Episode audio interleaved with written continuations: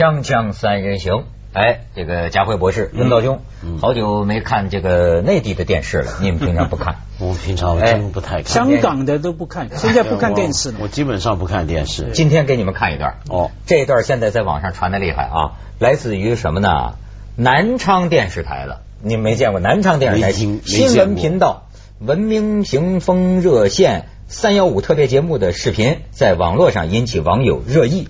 这个节目里边哈。这个俩人，一个是律师，一个是好像是南昌卫生局的一个女的副的调研员。结果这个当场发飙，这种事情咱们总是很期待，我们可以看一下啊。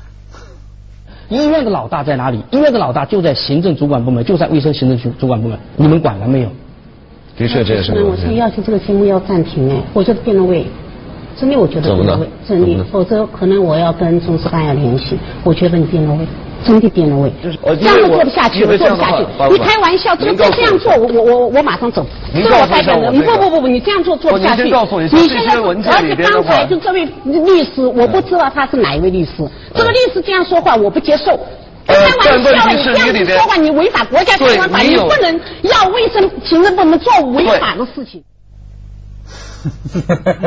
这这这风险，我跟你说，最近类似这样的一个电视节目，我还看过一个，那就是甘露露，嗯，就是说呃机场要离开的，你知道甘露露是谁吗？你甘露露你都不知道 是谁呀？不知道是谁呀？他不看电视的嘛，不看。谁是甘露露？他去裸体征婚呐，他妈拿 DV 拍他女儿裸体放网上征婚呐，然后后来也是在一个城市电视台的那个都市频道上做节目啊。那个破口大骂，就就就是说，我他们不做了，这个节目不这还真不做了。我告诉你们，你们我就是今天晚上自杀了啊！全是你们闹的，我该怎么？那你文文道知道苏子子是谁吗？谁？苏子子，苏子子在你这儿坐过。对呀，苏子子的不是在你这儿坐过，苏子子在你这个座位上啊，坐过我们锵锵来来过这个节目，他的他的反应跟甘露露就不一样啊，他的反应非常的对应非常裸裸婚，不不，人人家不叫裸模啊，人家不承，人家认为做的是人体艺术。是他当时来到哈，我坦白讲，刚来的时候觉得他十八岁是还是十九岁，还听文涛在对他来以前还先听文涛描述了他一大堆关于他身体的事情啊，那我就颇有期待的哈，以为而且也坦白讲颇有成见，以为要小女生嘛，一定很无知什么，结果对应的非常好。我觉得，比方说有些节目能请到这样的嘉宾，就非常不非常不一样。哎，你看，这就说到一个对应。嗯，我现在啊，当然他们这一段事情啊，聊什么的都有啊。嗯。比如说有人说说那个这个卫生局女调研员说这节目味道不对了，那怎么味道对不对？你说了算吗？就要走吗？嗯。可是后来也有人说说这个律师，你知道他这个舌战呢？后边你没放出来，嗯，后来这个你的男的那个律师啊，说是律师说话不能那么粗，因为这个律师居然骂这个女调研员，骂她是傻女性生殖器，嗯，那骂这种话，你知道吗？可是刚才那段看了之后，我最担心的反而是这个电视台跟这个节目组组的人。这你不觉得是吗？这个这对，但怎么会漏了出来呢？这肯定当局得调查下去，然后这个节目就恐怕就得给撤了吧。这个里面有些问题啊，比方说刚才那一段不是没有播出街的，没有公开播放是吗？是漏了出来哈，那背后就像文道说出现问题哈。可是不管如何，我们刚看刚刚才的情况，我是外行啊，你是内行，说我外行的看，我觉得这主持人不公道嘛。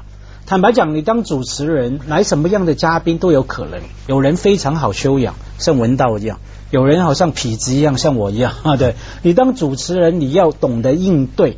坦白讲，我觉得，假如谈应对的话，真的不懂得应对，不一定是那个嘉宾，是那个主持。你要懂得对于那个不同的嘉宾的应对。我们刚才看到那个嘉宾啊，那个女官员啊，一直讲，然后那个男的一直跟他辩论，也是跟他来。同时间讲话，嘉慧博士，你不太了解我们主持人。嗯，据我所知，至少有一部分的主持人，包括我在内，比如说，要是今天做节目，你们俩打起来，你看我表面上维持秩序，心里边我可乐坏了，狂喜，你狂喜啊！是，你这个，甚至拱火啊，甚至就有的节目，那背后都是说你这这这骂他骂他，你知道吗？就是你得挑起战火，因为。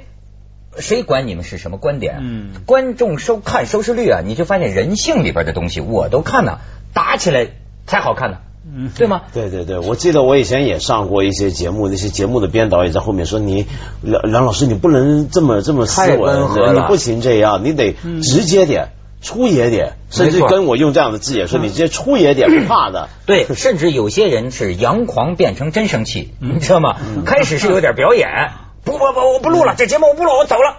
到后来你知道吧？人他，你你学过斯坦尼斯拉夫斯基的这个进入那个表演体系嘛？对，我是学过的。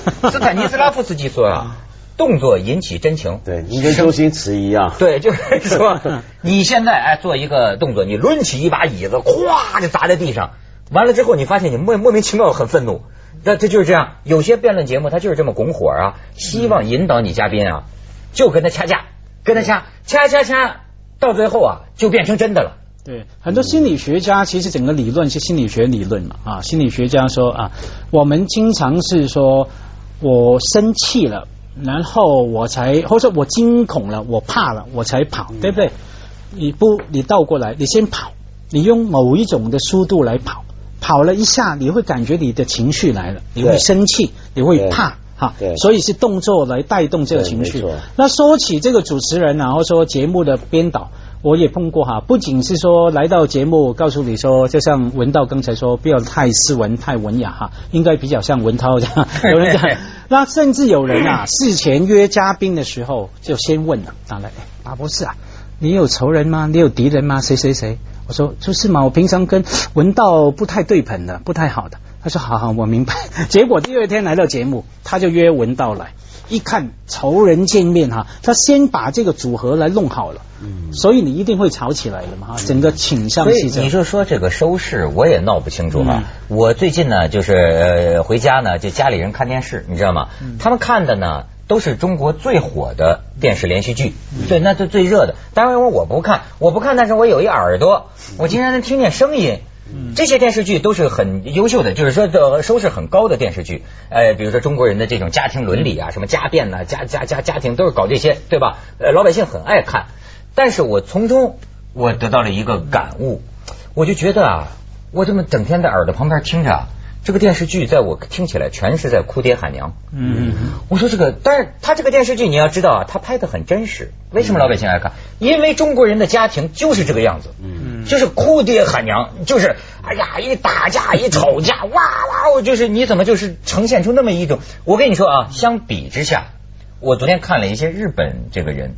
日本人是另一个极端，你像这次这个大地震，啊，他们找着看认去认尸体啊，居然很少见到有哭，而且一般见到呃自己的家属也会痛哭啊，但是日本人就是强忍，因为他们有个很古怪的概念，他觉得不体面，就是说你这样滥情啊不太体面，甚至于他们举了一个例子啊，就是说有个女人看见一个狗啊死了的这个宠物的狗，哇一下就叫起来。然后这个女人的反应是马上跟这个狗道歉，就不好意思，对对对不起，跟旁边的人道歉，跟旁边人呃就是或者就是觉得自己就好像就亵渎了。我就觉得你看在另一个极端上，人家讲究的是这个这个体面一点，这个对感情啊，我们你看联想到平常个别游客，嗯，他不用吵架，说话都跟吵架没什么两样。就是我现在突然发现，咱们怎么这么滥情呢？嗯。不过这个我觉得很有意思啊，因为你刚刚讲的是那种家庭伦理剧啊，有时候我看的是另一种电视剧，偶尔也会看到，就是前两年不是很流行各种的战争电视剧吗？啊，没错，跟战争题材有关电视剧。呃，一开始呢，我以为全世界拍战争片，那战争里面的军人嘛，对不对？说话总得出声出气吧，嗯带着点几乎是脏字的字眼，嗯，然后呢，平常说话呢就呼呼喝喝的。但后来我想想看也不对啊，比如说我看过一些英国拍的、美国拍或其他国家拍的那种战争题材的电视连续剧，没错，他们在枪林弹雨之中肯定也要高叫大喊，对不对？但平常呢，也不像我们这样，就随时随地你就觉得很粗犷。对。后来我就想到，原来这种粗犷感啊，它不是一个跟战争有关的题材才出现的东西，而是就像你讲的，连家庭电视剧也都很粗犷。对对。没有，可是你要解释家庭电视剧，它里面不同的角色嘛，不同的身份，也不一定只有粗犷，永远相对的。你只都是粗犷，坦白讲演不出戏的，一定总有一些角色特别的悲情，特别的听话委屈。这个就说回来，有点像中国的戏曲啊，角色分明的，黑白脸脸谱脸脸那个那个化妆啊什么哈，每一个角色。从戏剧延伸到社会，每个人什么角色？我们中国人一坐下来，先弄好地位高低、辈分高低、角色。你是上司吗？还是兄弟？还是外乡人？是不一样的，有点像费孝通所说的差序格局嘛。不过我先弄过，不过差差别的差次序啊，这该怎么理解呢？OK，差序格局就是说，先弄好这个次序，然后按照不同的次序哈，然后大家的关系啊，的距离有多远？然后我才来决定用什么态度来对应你。我所以费孝通日本人呐，那费孝人是这样的。费孝通的结论是说，所以中国人呢喊了好久的中庸啊，是很难做到了。总是一把你看成自己人，哎呀兄弟文道兄啊，连你出门我都要把你送下楼的，送到你坐上车哈。一觉得你不是自己人的话，非常的残暴，外乡人。跟你打的一条乡乡村跟一条乡村的人互打互杀啊，对，完全那个那个格局出来。可是问题是，我觉得先去一下广告再说问题。锵锵三人行，广告之后见。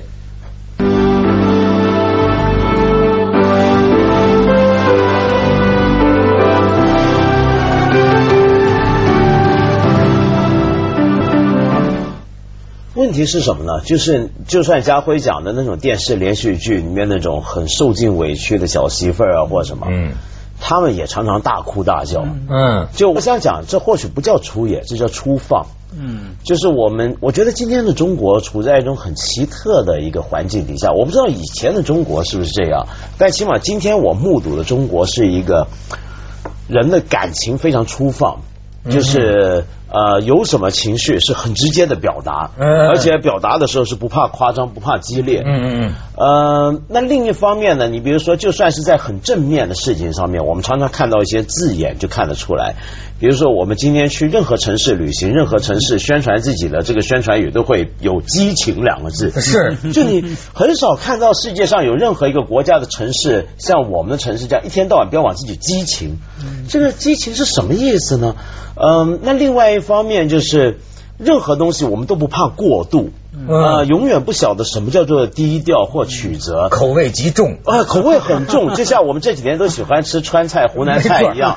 比方说像陈光标去台湾做这个慈善之旅啊，人家会说他太高调了，这不太好，对不对？那后来陈光标呢就从善如流。去台湾一下这个桃园中正机场，我看到他胸口别了个章嘛，这个章上写的“低调之旅”，就 他太不懂什么叫低调，那只好弄个低调之旅。所以，所以你讲陈光，你讲陈 光标，我就我就有体会，我就发现啊，就包括这个官员哈，就是你看陈光标这个事儿一出来，我就注意，我那天还专门摘了一段话，他们没给我打印出来。我就觉得这个吴敦义啊讲话，哎呦，这真的就是就是说应对啊，应对是一门艺术。这个话如何说的特别妥帖？比如对于陈光标这个事情，哎哎，吴敦义一来，吴敦义大概意思，哎，就是说呢，说任何的善行都应该得到鼓励。那么如果行善的人呢，他的方法更善巧，他就会得到更多的鼓。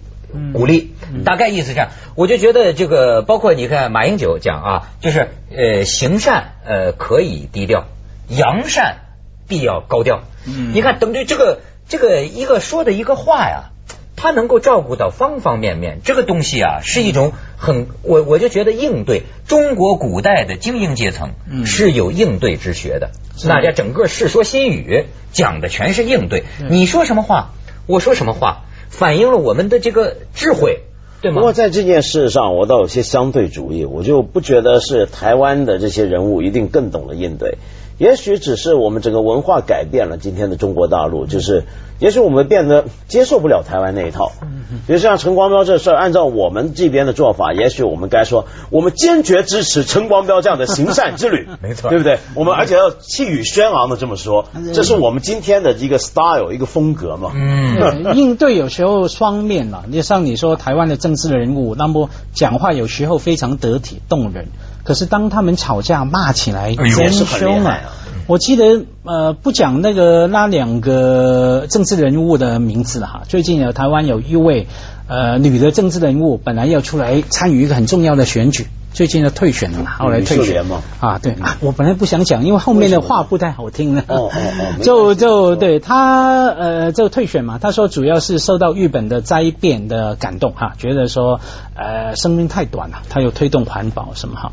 那后来当然就有其他的台湾名嘴就出来讽刺他嘛哈，就说哎呀你自己第一个人气不够，当然退选。第二个为什么人气不够了？因为你几十年来整个外形都卖相没有很好。坦白讲，那个名嘴他用了很丑这个字哈来说他。另外又讲了一个我不确定应对算不算好的应对哈。他就说其实也没关系嘛，你不用退选嘛，动一点小小的呃手术那就好了哈。很小的手术，什么手术呢？只要把。脖子以上的都切掉，那就没问题。大家 应对好不好呢？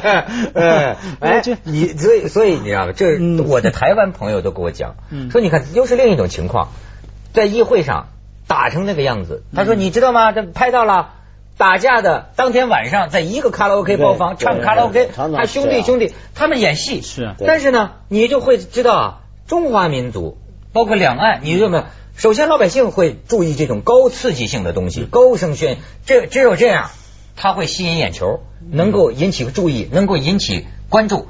但是，我就觉得，就说好像咆哮是我们的一种 DNA，就是就所以以至于啊，现在在网上你知道吗？他们现在有咆哮体，就做了一个我觉得是一个反讽的一个利用，我们可以看看现在时髦的啊，闻到咆哮体，我老读读起来，我觉得这咆 说。这个这个，据说咆哮体最早的来源呢，源于这个有个什么法语的学法语的网站上说，学法语的人你伤不起呀，什么新闻记者你伤不起呀。我认为这个读起来跟天津话跟天津话有点关系。尼玛都想成为一代名妓啊，结果沦为新闻民工游牧游啊。新闻记者都是坐公交到处开会跑场子喝免费矿泉水，一溜八个惊叹号，这就是咆哮体的特征。啊，还要盼着能中再来一瓶游牧游啊，亲！这个咱们去一下广告，锵锵三人行广告之后见。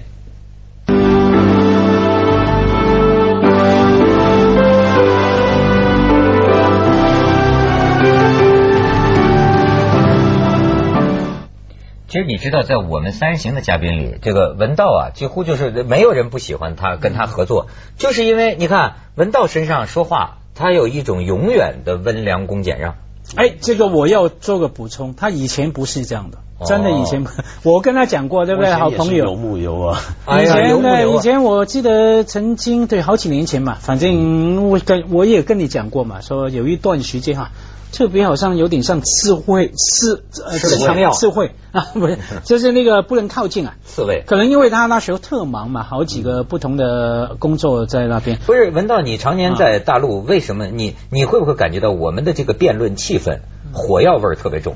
我觉得实在不只是辩论，而是整个我们的文化都推崇或者是倾向某种的过度，嗯，情绪的不是不压抑。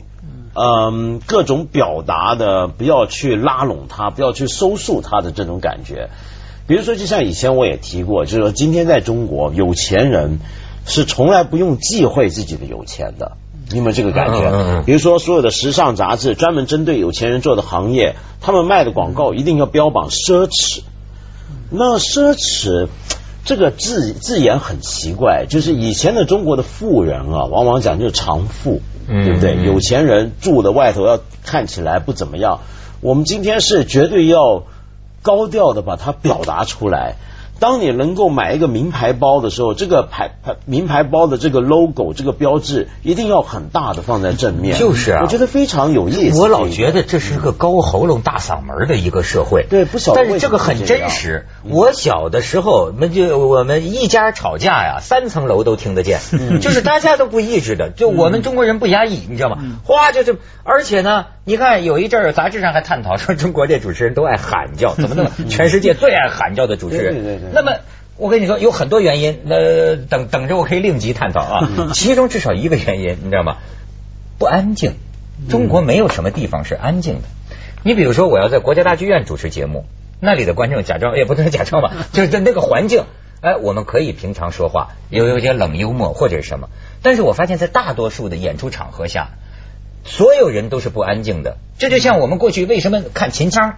看什么高亢入云呢？因为那个都没有一个安静的，谁也不节制，就是都是熙熙攘攘。对，不仅是室内嘛，室外也是。像我去年因为一些旅呃呃机会比较多去内地旅游，我非常惊讶，去到任何地方啊，别说什么深圳、上海、广州哈，去到呃湖南、湖南的凤凰等等一些小城哈，有一个特点，到中国任何一个大小城市啊，在路上不断从早到晚，人家在想安。完全没有，有没有注意？没有必要的开着车啊，到那地方没有必要的，大家都在响响响响喇叭，不断响喇叭。接着下来为您播出《珍宝总动员》。